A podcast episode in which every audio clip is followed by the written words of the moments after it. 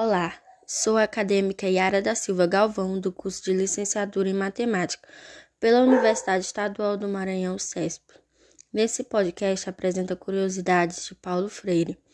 Nasceu em Recife, Pernambuco, em 1921 e morreu em São Paulo, vítima de infarto agudo do miocárdio. No ano de 1997, aprendeu a ler com os pais à sombra do quintal de casa. Sua alfabetização partiu de palavras de sua infância, de sua prática, de suas experiências como criança. Seu giz eram os gravetos da mangueira, em cuja sombra aprendia a ler, e seu quadro era o chão. O seu pré-escolar foi informal e livre.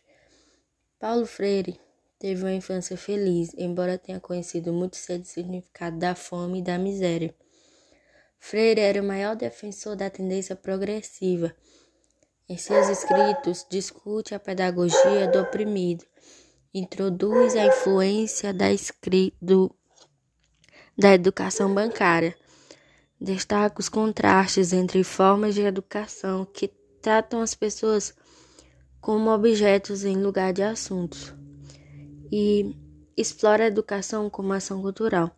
Segundo Paulo Freire, o homem que detém a crença em si mesmo é capaz de dominar os instrumentos de ação à sua disposição, incluindo a leitura.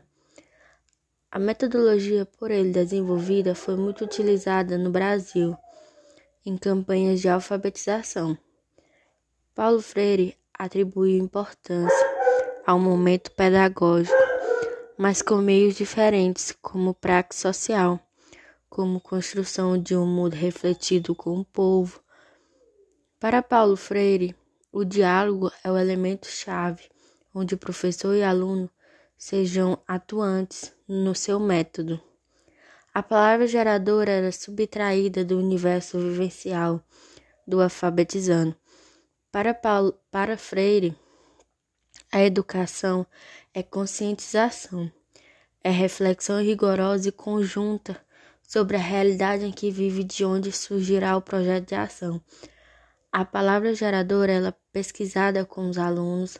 Assim, para os camponeses, as palavras geradoras poderiam ser enxada, terra, colheita e etc.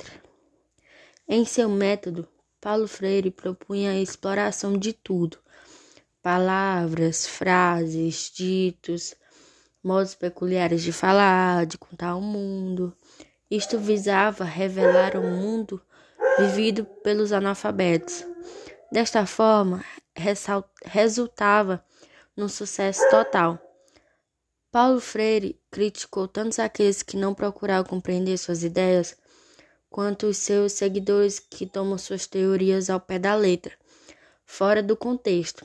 A coerência que ele defende como virtude do educador revolucionário é, em suma, sua principal virtude em termos de uma proposta para a educação no Brasil.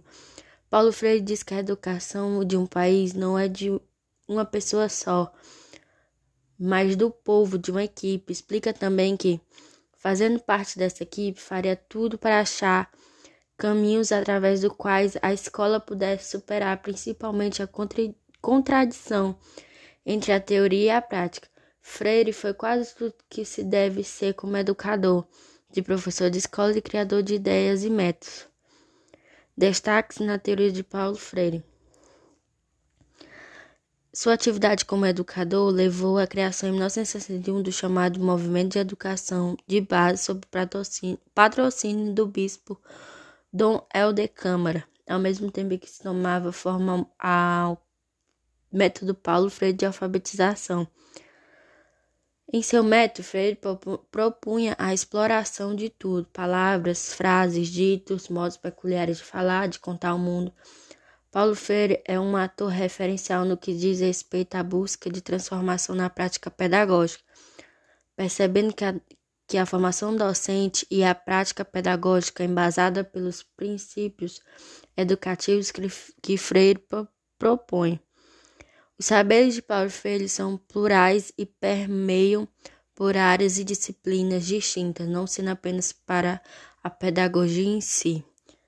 Freire não trata apenas de formação docente para uma etapa ou segmento, mas permeia por diversas escolarizações, partindo deste movimento de alfabetização para a educação infantil.